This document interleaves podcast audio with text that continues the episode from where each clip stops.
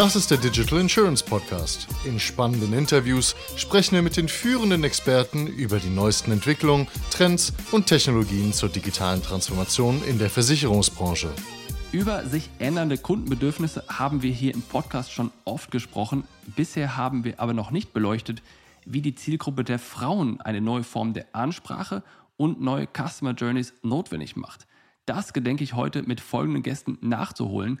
Katharina Jessel, Vorstand für Vertrieb und Marketing der Kranken- und Reiseversicherer im Konzern Versicherungskammer sowie Vorstand für Vertrieb, Marketing und Produkt in der Bavaria Direkt sowie Esther Prax, Program Director beim Introtech Hub Munich. Willkommen zum Podcast, ihr beiden. Hallo Jonas. Schön hier zu sein. Ja. Katharina, willst du einmal kurz euer Unternehmen vorstellen? Ja, vielen Dank. Es sind ja eigentlich sozusagen ja auch sogar zwei. Korrekt. Ja, also fangen wir mal an. Ähm, wir sind der Krankenversicherer der Versicherungskammer Bayern, ähm, insgesamt mit der Union Krankenversicherung und der Bayerischen Beamtenkasse.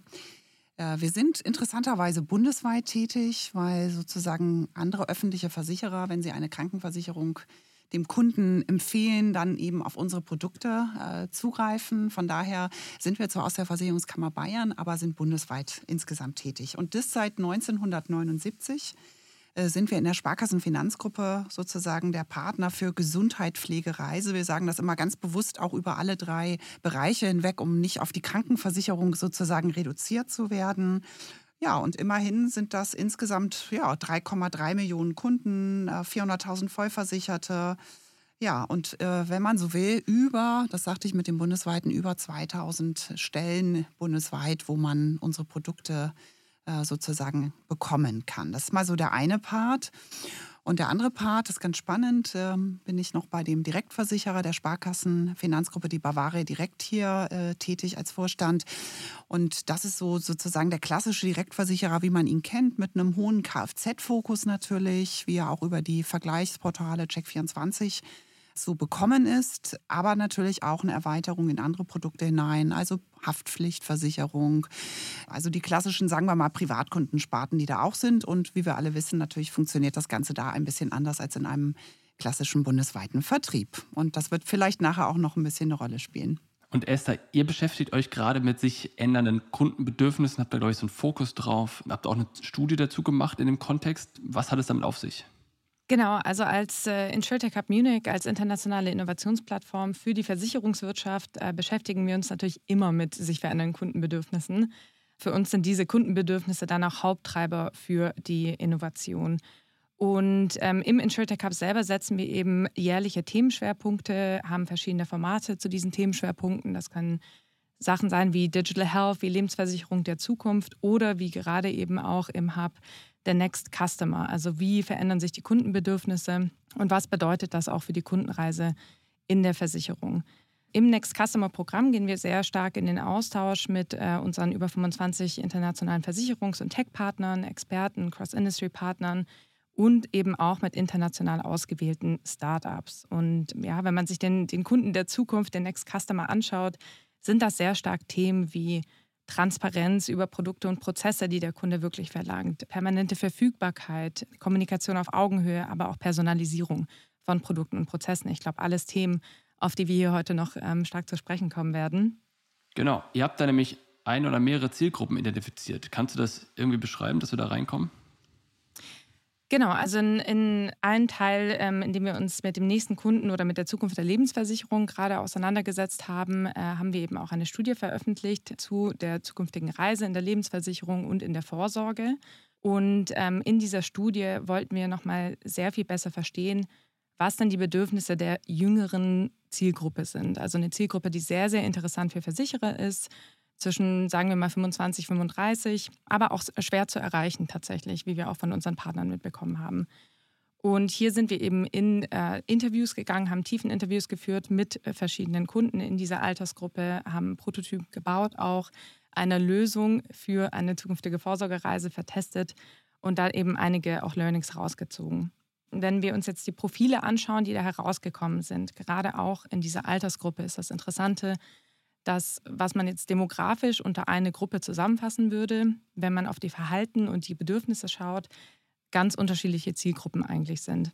Da haben wir, und da stelle ich jetzt mal ähm, die ja, drei vor, die wir, genau, die drei vor, die wir hauptsächlich herausgefunden haben. Ähm, das ist einmal der Distinguished Independent Customer, der unabhängige Kunde, der, wenn es um das Thema Vorsorge geht, ähm, wirklich zum Ziel hat, finanziell unabhängig zu sein, hat eine hohe Risikobereitschaft, Spaß an Themen wie Krypto, baut sich das Portfolio selber zusammen.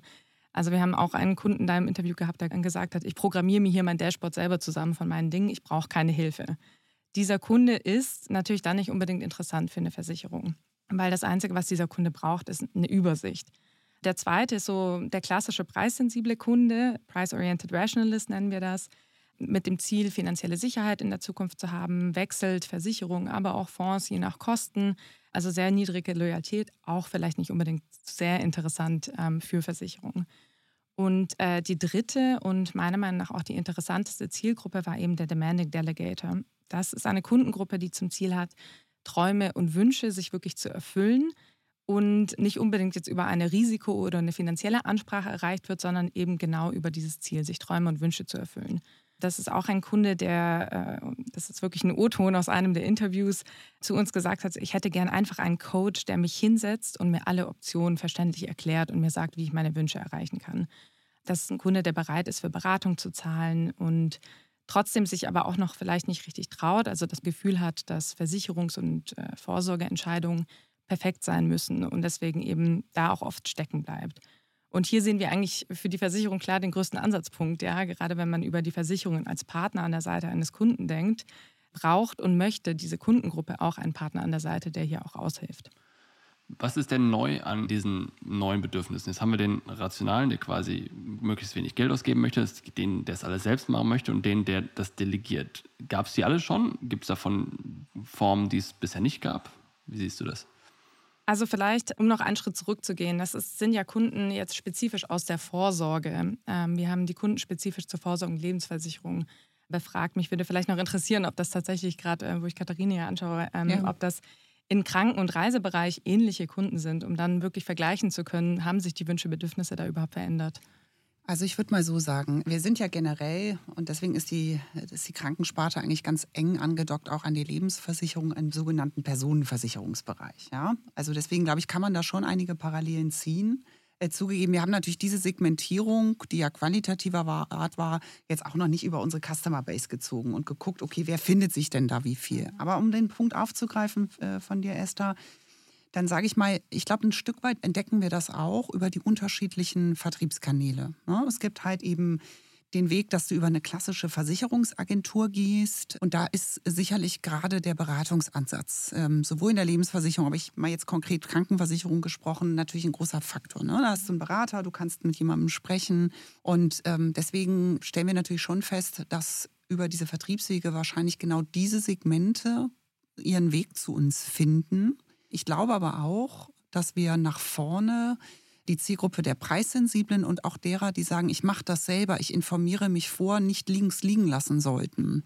Und wir verstärkt auch, äh, Jonas, diese Bereiche ausbauen, weil es gibt eben viele, die sagen, also ich möchte jetzt gar nicht zu Agenturisten gehen, geschweige denn möchte ich, dass der zu mir nach Hause kommt und mich berät, sondern ich will das über andere Wege machen. Oder ich komme, auch ein großer Punkt in, in dem Fall, das stellen wir fest, zunehmend vorinformiert rein ja, über, sei es, ich habe mir noch mal einen Aggregator, ich habe online geresearched.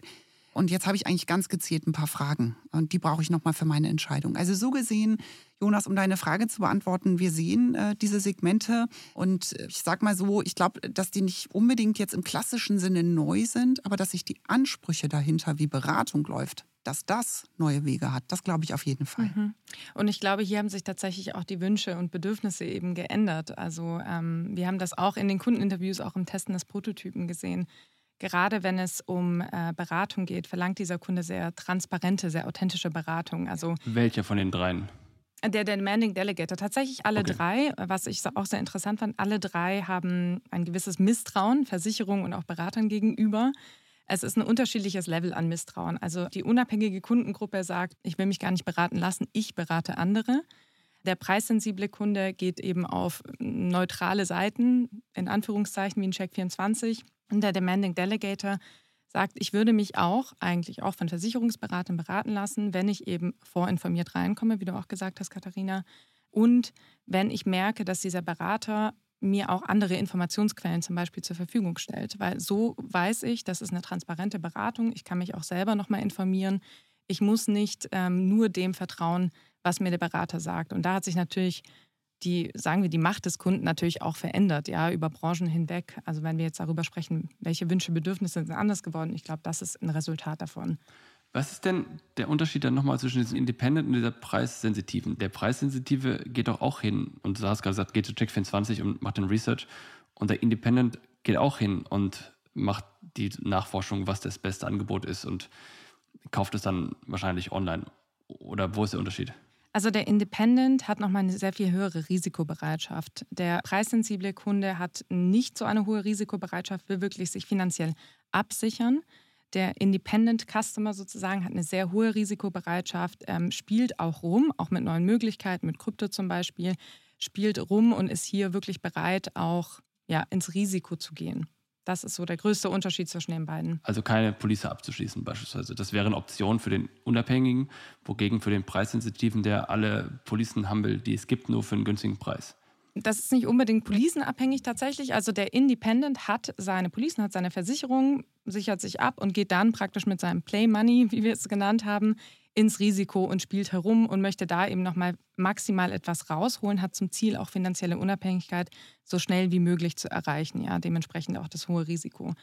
Wobei der preissensible Kunde eher sagt, ich habe mich abgesichert, ich will langfristig auch abgesichert sein und das zu dem besten Preis, der mir geboten wird. Heißt es dann, der zentrale Unterschied zwischen beiden ist, dass der Independent mehr Geld hat als der preissensitive? Ja, also von dem, was wir gesehen haben, ist es tatsächlich so, dass der Independent Customer in der höchsten Einkommensgruppe ist. Also kann man auch davon einen Rückschluss ziehen. Es sind aber vor allem andere Bedürfnisse und andere Ziele. Also der eine möchte wirklich so schnell wie möglich finanziell unabhängig sein und der zweite will sich langfristig absichern und nimmt dafür eben auch in Kauf, dass das länger dauern kann. Wie lassen sich diese Zielgruppen demografisch einordnen? Habt ihr da äh, quasi eine 50-50 mit der Frauenalter, hast du gerade schon ein bisschen beschrieben, festgestellt? Oder habt ihr da welche, sind da Sachen aufgefallen, die auffällig waren?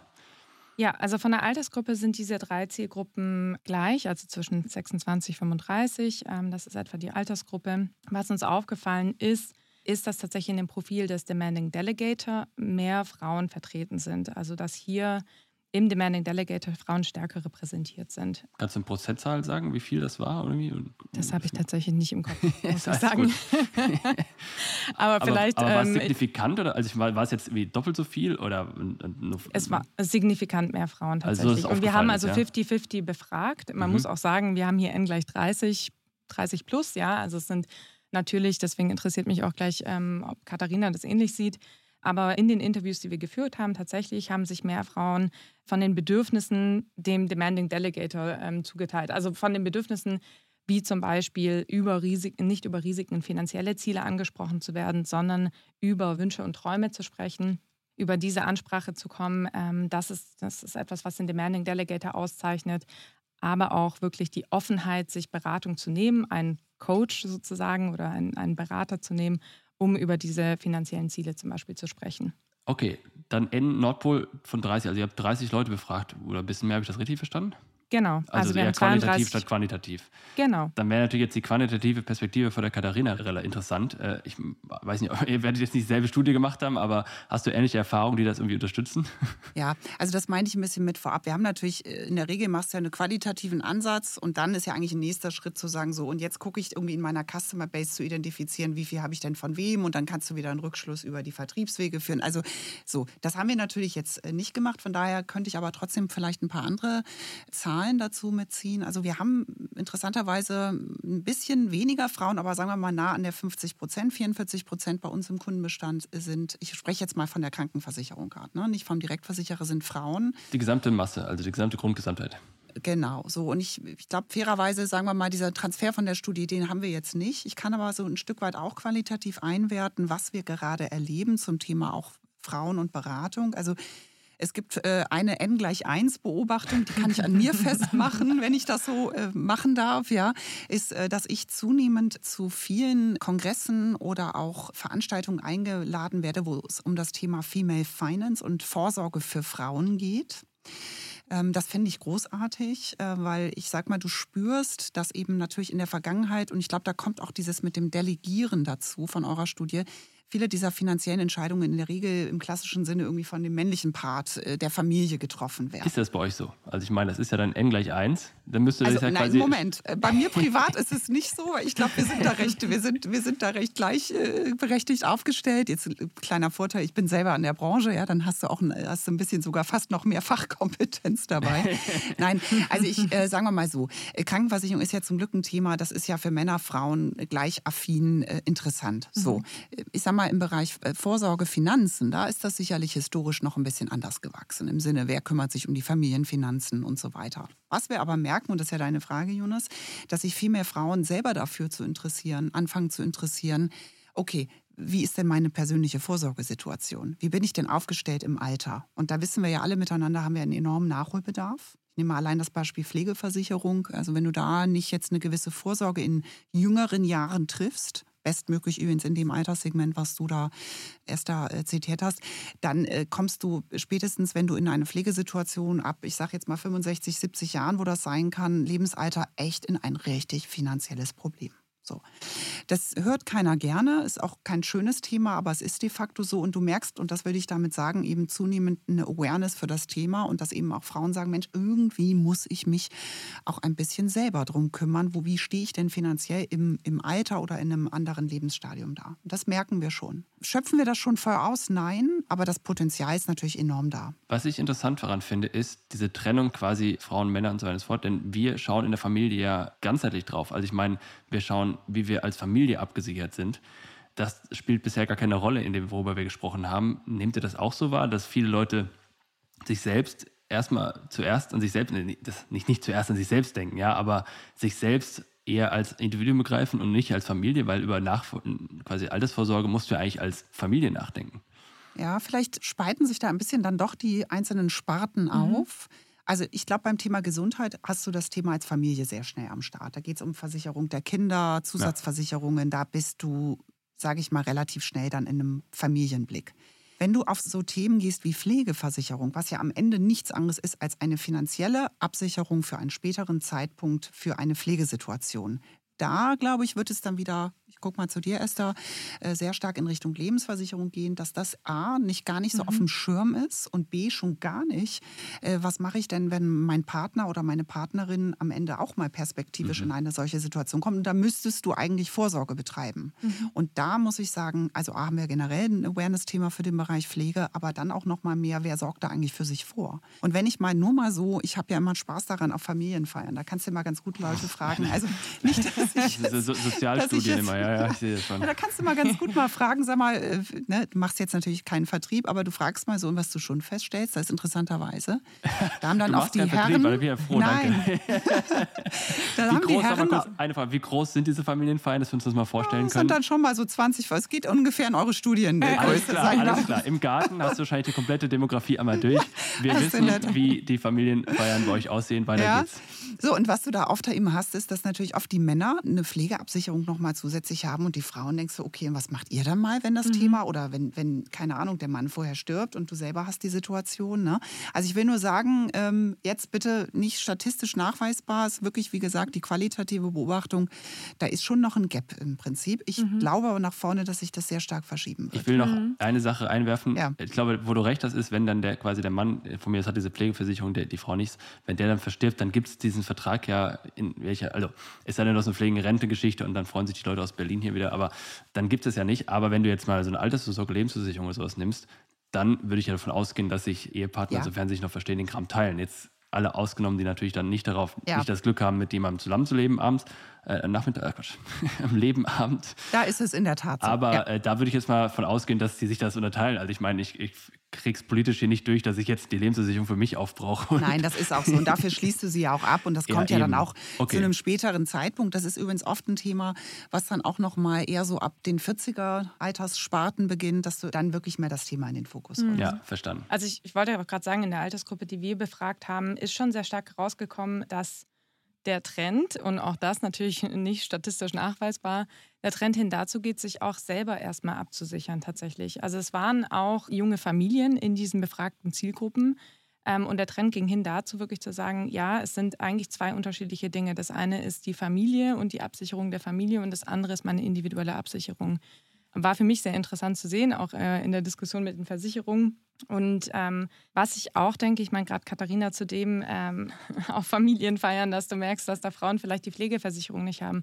Was wir in den Interviews gesehen haben, gerade wenn es um diesen Demanding Delegator geht, um diese Person, um dieses Profil, das ist ein Profil, das einen großen Konflikt in sich trägt, auch was eine Riesenchance ist für Versicherungen, für Vertriebler, da auch wirklich stark reinzugehen in diesen Konflikt. Uns wurde in Interviews wirklich sehr, sehr oft gesagt, ich möchte mich darum kümmern und ich möchte auch nicht blind etwas abschließen. Ich möchte schon genau verstehen, was ich hier abschließe, was es mir bringt, was die Szenarien sind.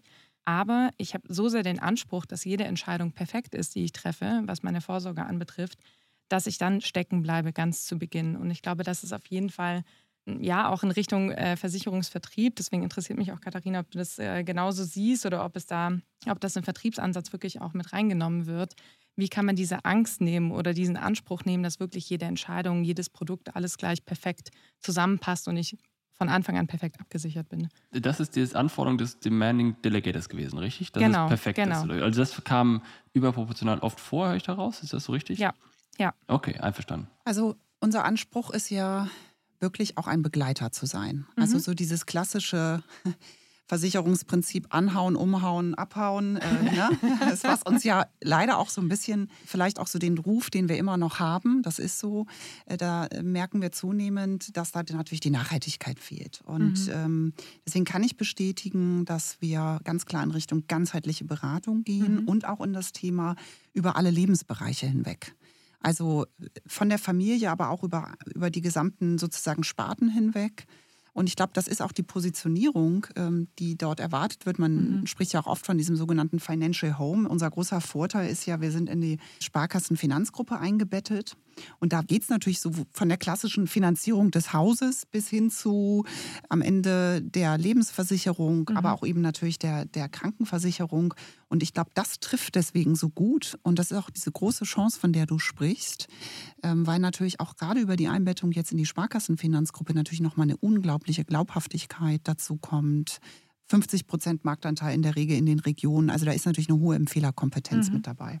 Aber lass mich mal, darf ich kurz rein bei diesem Thema Sparkassenfinanzgruppe, Real-Life-Beispiel. Du machst ein Immobiliendarlehen und kriegst dann halt noch die Bauherrenhaftpflicht aufgeschwatzt. So sieht die Realität aus. Das ja, ist, das ist übrigens ein sehr gutes Beispiel, das, das stimmt. Das ist also ein echtes Beispiel in dem Falle und äh, wo ich denke so, Freunde, ihr habt es nicht verstanden. Aber nicht ihr, sondern aber das ist, also erzähl was dazu, sag was dazu. Aber Jonas, Frage zurück, weil du das sagst. Bitte. Äh, was, also es gibt ja durchaus Produkte, die im höchsten Maße Sinn machen, an eine Baufinanzierung anzudocken. Ja, weil, also beispielsweise, du solltest, wenn du sagst, ihr zieht ins Umland oder wie auch immer, dann äh, solltest du äh, gucken, dass du zum Beispiel eine, eine gute Risikoleben hast, damit du eben, wenn dir was passiert, die Familie im Haus bleiben kann. Oder anders gesprochen, auch schönes Beispiel, du hast ein Elternhaus und das ist abbezahlt und du willst das irgendwann deinen Kindern vererben und stellst dann fest, oh Mist, ähm, eigentlich muss ich das jetzt erstmal verkaufen, um meine Pflege zu bezahlen. Ja, also ich sehe schon, seh schon, du, ja. äh, du, kennst die, du kennst die Stories. Gleich ruft der Kollege von der Sparkasse an und erzählt mir das Gleiche. Also, Dann ja, will ich nur schreiben, also, ich, ich glaube, nein, aber mal ernsthaft, ich finde, es gibt ein paar Dinge, die machen Sinn und die würden meines Erachtens auch in sowas wie ja. eine ganzheitliche Beratung reingehen. Ich sage nicht, dass das nicht sinnlos ist. Das ist mhm. nicht das, was ich sagen wollte, sondern was ich sagen wollte, ist, ist Du hast ja gerade gesagt, das Thema ganzheitlicher Wegbegleiter durchs ganze Leben und so weiter, das sagen ja ehrlicherweise nicht alle Versicherer, wahrscheinlich 99,9 Prozent. Und das, was bei mir immer klingelt, ist, ist die Frage nach der Glaubwürdigkeit, weil die Realität, mhm. weil mhm. du weißt, kennst auch Marketing Promise und dann Delivery.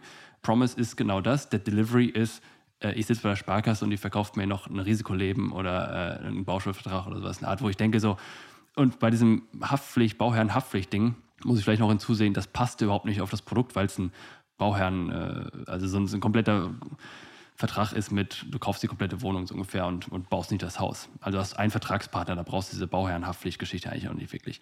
Aber sei es drum. Dieser Lebensbegleiter, der funktioniert ja, wenn du dich erstmal als ein solcher vorstellst und erstmal in der Agentur dem gegenüber sitzt und sagst, hey Mensch, wie geht's denn dir? Was hast du denn mhm. vor? Was sind deine Themen? Äh, du hast mir letzte Woche erzählt, dass ich weiß nicht, was ihr fahrt, in Urlaub oder sowas. Und erstmal diese ganzen Informationen, erstmal diese Beziehung aufbauen, auf der man dann diesen Trust, das ist ja der Begriff des Trusted Advisors, auf der du dann diesen Trusted Advisor aufsetzen kannst. Und dann kannst du quasi sagen, übrigens, ich habe gehört, du, du willst hier eine Wohnung finanzieren oder eine Immobilie. Wie wär's mit dem Produkt hier? Und mhm. das ist eine ganz andere Grundlage, als zu sagen so, oh jo, hier sind die Darlehensverträge und auch übrigens willst du noch das haben.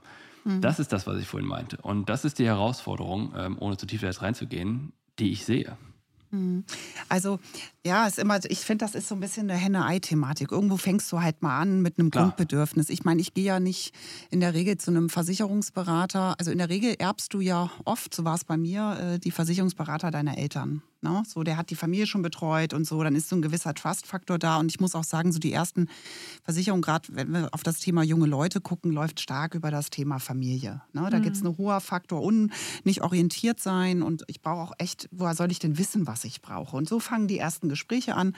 Und übrigens, dann sind so die ersten Themen da wirklich so eine Privathaftpflicht brauchst du, wenn du ausziehst. Oder auch das Thema Krankenzusatzversicherung zum Beispiel. Also mhm. Unsere Sparte ist relativ schnell bei so den ersten Intro-Produkten dabei. So. Und dann finde ich, dann beginnt doch eigentlich die Beziehung auch mit deinem, sage ich mal, entweder Agenturisten oder, oder auch vielleicht mit, sei es auch deine Sparkasse, wo du irgendwie, keine Ahnung, ich auch das Knacksclub-Konto hatte. Ja, und das damit fängt dann, ja, so. Und damit fängt es dann an. Und dann hast du so die ersten Produkterfahrungen.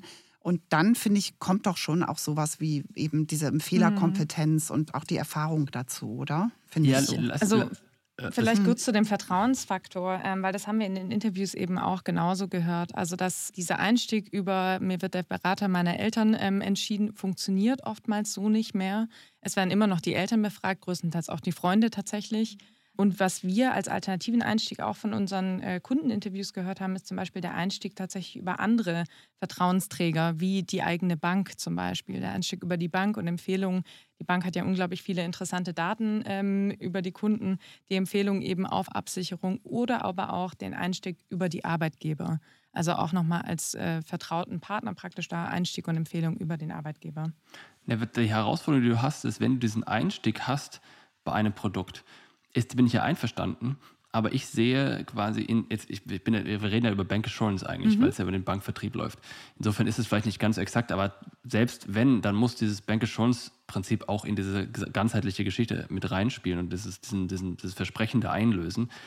Und das würde bedeuten, wenn du hingehst und machst quasi das Immobiliendarlehen und dann müsste derjenige dich auch mal danach einfach mal anrufen und sagen, hey, wie geht's? Und mal einfach, ohne dir was zu verkaufen, mhm. mal mit dir reden und mal dich, sich für dich interessieren, um dann quasi drei Schritte später, äh, erstmal diese Beziehung aufzubauen, um dann drei Schritte später dann sagen zu können, guck mal, hier willst du nicht doch den, den Police haben oder hier noch einen Bauschuldvertrag oder sowas.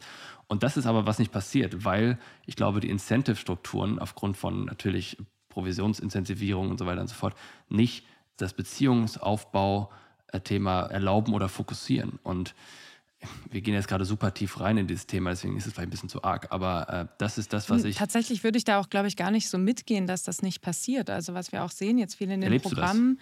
Ich äh, sehe sehr viel in den Programmen, dass sich unsere Versicherungen dafür interessieren, wie könnten sie Kundenbeziehungen ausbauen, ohne jetzt unbedingt ein Cross-Selling. Natürlich steht ein Cross-Selling irgendwann dann auch auf der Agenda, aber ohne jetzt unbedingt ein Cross-Selling sofort äh, in die Kundenreise einzubauen. Und da sehen wir auch hier im, bei uns jetzt im Programm wirklich tatsächlich ähm, Startups, die da helfen können, die sehr, sehr großes, auf sehr, sehr großes Interesse bei den äh, Versicherungen stoßen, weil jedenfalls bei unseren Versicherungspartnern, und da ist ja die VKB auch einer von, das Thema schon auch zentral ist, wie können wir noch stärker als Partner an der Seite ähm, unserer Kunden gesehen werden, wie können wir uns da stärker positionieren durch zusätzliche Services, durch eine personalisiertere Ansprache.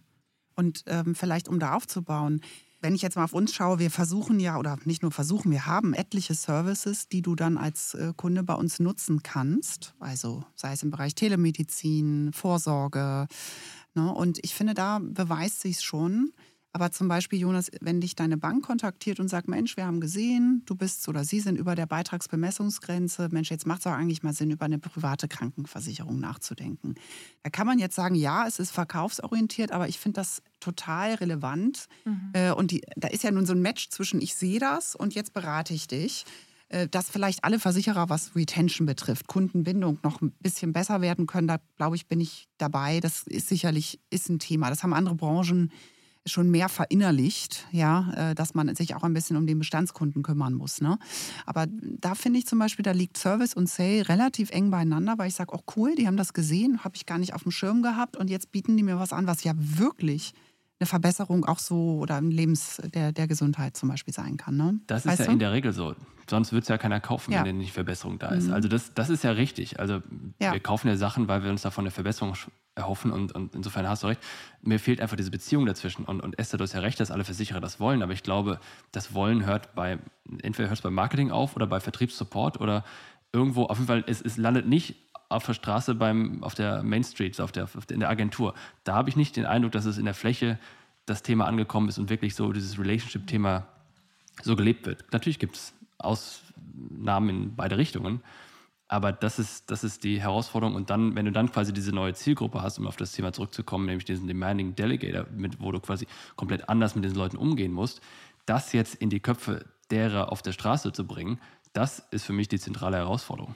Äh, vielleicht noch ein Aspekt. Ich kenne eigentlich alle Sparten in der Versicherungsbranche ganz gut, auch so aus der eigenen Erfahrung. Jetzt habe ich halt den Hut für die Krankenversicherung. Auch das Schöne bei unserer Sparte, wenn ich das mal kurz sagen darf, ist, dass du kontinuierlich total gute Kundenerfahrungen hast. Weil durch die Leistungsfälle reißt ja. ein. Ja, nee, es ist wirklich so. Ja, ja. Oder du hast meinetwegen eine, eine Zusatzversicherung für Vorsorge, das heißt, du hast ein gutes Gefühl.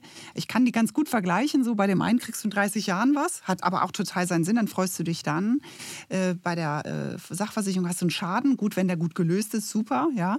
Und bei der Krankenversicherung ist eigentlich wirklich das Tolle, das empfinde ich selber auch so, dass du halt irgendwie die Leistung spürst. Und auch das mehr oder weniger jedes Jahr. Und das mhm. ist eine gute Erfahrung, ja. Also und ähm, das ist für mich eigentlich auch ein bisschen so ein, ja, was heißt Loyalty-Aspekt, aber das ist eigentlich, wenn du da gut bist, ja, dann ist zwar okay, wenn du mal eine Weihnachtskarte bekommst. Ich mache es jetzt mal ein bisschen spitz zurück, äh, Jonas. Ja, ich, du hast ja einen Punkt, ne? ne? aber die Beziehung findet dann echt auch im Kernprodukt statt und das ist Abwicklung, Klar. Leistung, deiner eingereichten Leistung. Wenn das gut läuft und du spürst, Mensch, ich tue was, dann kommt so beides zurück. Ich meine, es gibt auch Branchen, in denen ich selber auch mal beruflich war, wo du ganz viel über Pseudo-Benefits dann da irgendwie gucken musst, die Kundenbindung zu halten. Ich freue mich eigentlich jetzt in einem Bereich zu sein, wo du sagst, nee, das Produkt und das gut zu machen, das ist irgendwie so, dann, dann kriegst du, ne, kriegst du eine Breite, ja. Ich bin total dafür, dass du auch ohne eine menschliche Interaktion eine Beziehung zu einem Brand aufbauen kannst. Siehe mhm. Apple und Co. Ich meine, wenn die Leute da vor den Stores campen, dann liegt es nicht daran, dass sie mit Steve Jobs geredet haben, sondern dass sie einfach mit diesem Brand interagiert haben. Natürlich geht das hundertprozentig. Und so eine Leistungserbringung etc. ist natürlich ein Aspekt, wo ich mit dem Kunden interagiere und hundertprozentig richtig.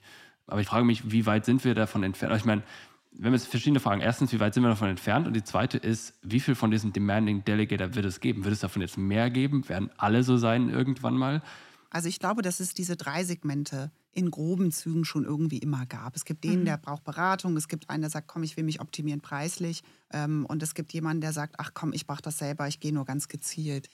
Wir haben ja das Thema Frauen einfach nochmal ja eigentlich als Aufsatzpunkt äh, auch nochmal genommen. Und ich glaube, dass da das Thema, ähm, wie bespreche ich an, ja, wie gebe ich das Gefühl von auch Ziele zu verwirklichen, Dinge, andere Beratungen mhm. zu machen, als rein über Angst zu gehen, sondern eher zu sagen, Mensch, was ermöglicht dir eine gute Vorsorge? Dass das etwas ist, was ähm, vielleicht auch gerade zunehmend, weil du so viele Informationen im Internet hast oder ne, über eigene Kanäle, dass das, glaube ich, unterschätzt wird oder wir eher gesagt hätten vor zehn Jahren, das wird es alles nicht mehr geben. Das machen die alles selber, die gehen nur online. Ne? Ähm, Habe ich selber erlebt. Äh, große Unternehmensberatungen sind durch die Häuser haben gesagt, es ist alles, wird alles online, ja, 70 Prozent und da kommt keiner mehr in irgendeine Agentur und das ist alles vorbei. Ja, und was haben wir gesehen? Das ist eigentlich erstaunlich konstant, bis hin zu so Tatsachen, dass man sagt, mhm. Mensch, diese persönliche persönliche Beratung, die ist eher wieder geschätzter, ja, weil du extra ja, so. Und das finde ich so das Spannende. Das heißt, jetzt persönliche Hypothese, ja, Erstwissen werden noch viele, viele mitbringen oder sagen wir mal geführtes Erstwissen zu Themen, aber die Rolle der Beratung wird jetzt, glaube ich, eher noch mal mehr steigen im Rahmen der Komplexität. Ja, jetzt bitte nicht auf ein Segment Prozent festgelegt. Aber dieser Abgesang der Jahre vorher, das ist alles vorbei. Das äh, geht alle, das ist, glaube ich, haben wir alle gesehen und auch mit Freude gesehen, dass der Faktor Mensch da eine Rolle spielt. Aber er wird vielleicht anders transportiert. Da gehe ich auch voll und ganz mit tatsächlich. Also Faktor Mensch haben wir in dem, wir haben ja auch einen Prototypen gebaut, vertestet für eine ganzheitliche Plattform. Ja, erstmal eine digitale Lösung. Und beim Testen mit den Kunden wurde auch immer gefragt, wo kann ich jetzt hier jemanden persönlich erreichen? Also dieser Aspekt von persönlicher Beratung aber zu der Zeit, wenn ich das möchte, war unglaublich wichtig. Wichtig war hier eben wirklich selber zu entscheiden als Kunde, wann möchte ich denn persönlich und nochmal tiefer in eine Beratung reingehen. Ich finde das Thema, was ihr gerade sagt, ist mit Beratung weiterhin relevant. Ich, glaube, wir haben einen Podcast dazu gemacht, auch zum Thema, dass sich diese Beratungswelt, wie sie wir in der Vergangenheit kennen, aufspaltet in Online- und, und Honorarberatung. Also jetzt ist der Honorarberatungsbegriff natürlich belegt und, und sorgt sofort hier für Kribbeln bei manchen Leuten. Aber eben, was ich mit Honorarberatung meine, ist, du hast ja auch eine gewisse höhere Qualität an Beratung. Jetzt auch da wieder werden mir wieder viele widersprechen, sei es drum, aber du hast im Grunde einen Fokus auf diese Beratung, die unabhängig sein soll, und du hast diese Online-Geschichte. Und das ist das, was ich noch mehr sehe, wo ich auch glaube, dass dieser, dieser Disconnect mit diesem Delivery, was ich vorhin erwähnt hatte, mit diesem Bank Assurance-Thema, wo ich im Grunde das Gefühl hatte, da muss jemand erstmal eine Beziehung mit mir aufbauen, dass das darüber auch abgewickelt wird. Ich glaube, dass diese Welt in der Zukunft so aussehen wird, dass du mehr dich bewusst für einen Berater entscheidest und den unabhängig vom Ergebnis bezahlst, der mit dir eine bessere Beziehung aufbaut, weil das für ihn langfristig sinnvoll ist oder du machst eben im Grunde alles online, weil du irgendwie sagst, ich kann mir das Geld sparen. Jetzt sind wir aber bei den Frauen nicht gewesen, Katharina, das hast du korrekterweise gerade erwähnt. Wie gehen wir damit jetzt um? Müssen wir jetzt unseren gesamten Vertrieb umkrempeln, um, um das auch noch zu adressieren oder kann man das mit den bestehenden Ressourcen mitnehmen? Ja, also erstmal, ich glaube, das Thema Honorarberatung ist ein ganz eigenes Thema. Ich habe es in den letzten Richtig. zumindest Jahren, in denen ich in der Assekuranz bin, nicht über einen signifikanten Anteil äh, rauswachsen sehen. Ähm, aber das ist, glaube ich, ein, fast ein eigener Podcast. Ja. Total. Tatsächlich. Gottes Willen, don't get me started. Ja, ja. Äh, und zum Thema, also ich glaube, ist es ja so, wir haben jetzt nicht den klassischen Skew, dass irgendwie online nur Männer und Beratung nur Frauen und so. Also da glaube ich, sind wir auch ein Stück weit von entfernt. Ich glaube, das findet sich auch ein bisschen sehr spartenunterschiedlich, sage ich mal, wieder, auch in den jeweiligen Kanälen. Also wenn ich zum Beispiel jetzt über eine Bavaria direkt ein Produkt erwerbe, weiß ich ja sehr klar, das ist eine Online, da kann ich keinen kontaktieren. Ich gehe ja sehr klar einen Deal ein als Kunde und weiß, okay, ist ein Online-Versicherer, da ist eben jetzt nicht eine Agentur, wo ich hingehen kann. Ne? Also es ist immer auch so ein bisschen, du weißt, worauf du dich ja einlässt oder auch was du gewählt hast. Und beim Thema Frauen muss ich sagen, bin ich ehrlicherweise gespannt. Ich gucke jetzt mal alleine in die mhm. Vertriebswelt, wie wenig Frauen es da gibt. es fängt schon mal ein bisschen dabei an. Ja, da weiß ich auch, bin ich oft noch allein auf weiter Flur, wird aber tendenziell mehr. Das Spannende ist ja auch oft, dass auf der Beraterebene äh, in der Regel echt eigentlich auch viele Frauen unterwegs sind. Und ich stelle immer fest, wenn ich auf Veranstaltungen bin, dass ich auch noch mal eine Chance habe. Ich weiß ehrlich gesagt manchmal auch gar nicht, woran es genau liegt, einfach auch noch mal Zugang zu dem Segment Frauen selber zu bekommen. Das liegt vielleicht an der Art, wie man spricht. Das liegt an den Themen und Argumenten, die man mit anbringt. Und da bin ich ganz klar der Meinung, das wird tendenziell noch mehr geben. Wird es dann eigene Frauenberatungsstellen geben? Ich, ich, schätze jetzt mal nicht. Aber es muss irgendwo, das fängt bei Argumentationsleitfäden an, wie wir über Produkte und Vorteile argumentieren, irgendwo glaube ich schon, dass wir da ein Stück weit uns nach vorne bewegen wollen und auch müssen. Da sehe ich schon noch mal eine vorne mehr Tendenz. Absolut. Und ich sehe das auch immer so ähm, tatsächlich, dass die Versicherung da in der, sagen wir mal, in der Innovationskurve vielleicht ein bisschen äh, hinten dran ist. Ich schaue immer in Richtung, also am nächsten in Richtung Banking. Und da ist das Thema ja schon unglaublich vertreten. Also was Female Finance Diskussionen, äh, Sichtbarkeit, aber auch spezifische Produkte angeht. Und ich glaube, das wird in der Versicherung wahrscheinlich auch ein bisschen stärker dann thematisiert werden. Danke fürs Gespräch. Das war eine weitere Ausgabe des Digital Insurance Podcast. Folge uns bei LinkedIn und lass eine Bewertung bei Apple, Spotify und Koda.